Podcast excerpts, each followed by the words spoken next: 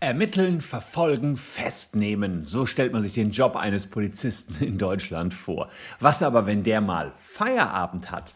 Muss er dann seinen Schwager verpetzen, der sich gerade einen Joint raucht? Oder muss er Knöllchen verteilen, wenn er sieht, dass in seiner Straße jemand falsch parkt?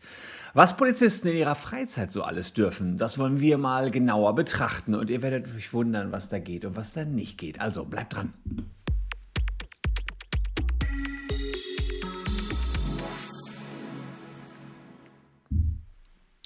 Hallo, ich bin Christian Solmecke, Rechtsanwalt und Partner der Kölner Medienrechtskanzlei Wildeborger und Solmecke und lasst gerne ein Abonnement für diesen Kanal da, falls euch rechtliche Themen interessieren.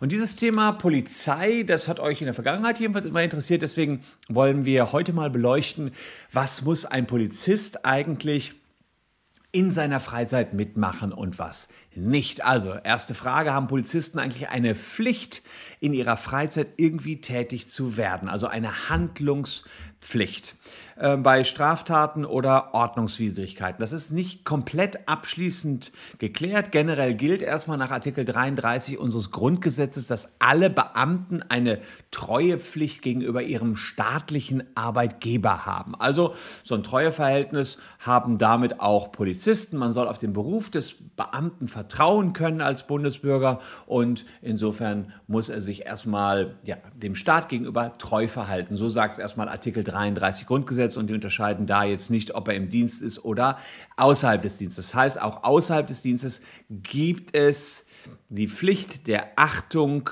des Beamtenjobs. Und zur Achtung des Beamtenjobs gehört dann offenbar, dass ein Beamter eben auch immer die Augen offen hält. Aber wie sieht es aus, wenn man ja auch mal sich zurückziehen will und nicht immer nur arbeiten will, da gibt es ja noch ein anderes Grundrecht, nämlich den Schutz der Privatsphäre. Und diese beiden Grundrechte, die kollidieren in dem Moment gegeneinander. Einerseits die Treuepflicht gegenüber dem Staat aus Artikel 33 und die Pflicht, den Menschen auch mal in Ruhe lassen zu können. Ja, im Prinzip ergibt sich die aus Artikel 2, 1 des Grundgesetzes. Ähm, es würde ja einen Polizisten enorm belasten, wenn der quasi immer im Dienst wäre und immer ermitteln müsste, gegen, ja, womöglich noch gegen seine Freunde ermitteln müsste. Und insofern äh, gibt es eine Einschränkung des Beamten bezüglich seiner Ermittlungspflicht oder seines Einschreitenspflichts auf schwere Körperverletzungen, Vergewaltigungen, Raub. Da darf er nicht wegschauen, bei Mord natürlich auch nicht, also auf schwere Straftaten, bei, bei schweren Straftaten besteht eine Pflicht zum Handeln und ansonsten kann er sich chillen, zurücklehnen und muss nichts machen. Also schwere Straftaten, auch in der Privatsphäre, schlicht zur äh, Pflicht zum Handeln. Ansonsten kann er sagen, jetzt will ich mal privat keine Knöllchen verteilen. Aber was ist denn, äh, wenn er das gerne möchte? Darf er denn nach dem Dienstende, wenn er bei seinem Nachbarn vorbeikommt, schnell noch ein Knöllchen schreiben?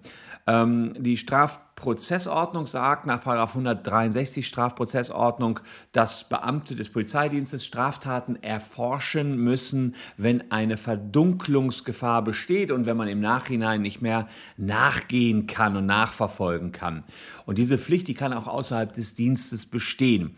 Allerdings muss man jetzt sagen, solche Ordnungswidrigkeiten wie falsch parken, die sind ja nun wirklich kein schweres Verbrechen und insofern gibt es hier auch keine Pflicht zum Handeln. Aber er darf, im Gegensatz zu dieser Verpflichtungsgrenze und dem Einschreiten bei schweren Straftaten, gibt es andersrum kein Gesetz, was das Ganze nach unten begrenzt. Es gibt also keine Bagatellgrenze. Wenn er Lust hat, kann er sich jederzeit selbst in den Dienst versetzen und in seiner Freizeit dann im Zweifel auch Knöllchen verteilen und Falschparker jagen. Ähm, ob er dazu allerdings Lust hat, das steht natürlich auf einem anderen Blatt Papier. Es gibt ja den einen oder anderen, der gerade gefrustet ist und dann einfach sagt, jetzt, jetzt meine eine Überstunde und versetzt mich in Dienst und dann entsprechend verteile ich auch Knöllchen. Ob die Überstunden dann aber bezahlt werden müssen, wäre nochmal gesondert zu klären.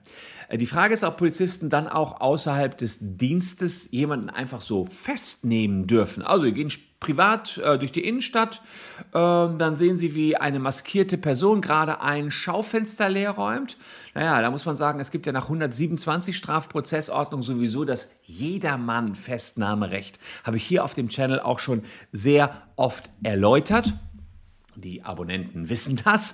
Äh, das heißt, jeder Mann kann jederzeit jemanden festnehmen, wenn er auf frischer Tat ertappt wird und ähm, man ja die Gefahr sieht, dass die Identität sich nachher nicht mehr feststellen lässt. Also wenn da jemand gerade ein, Schmuckgeschäft leerräumt, darf er den auch festnehmen. Das ist also eine Frage der Verhältnismäßigkeit.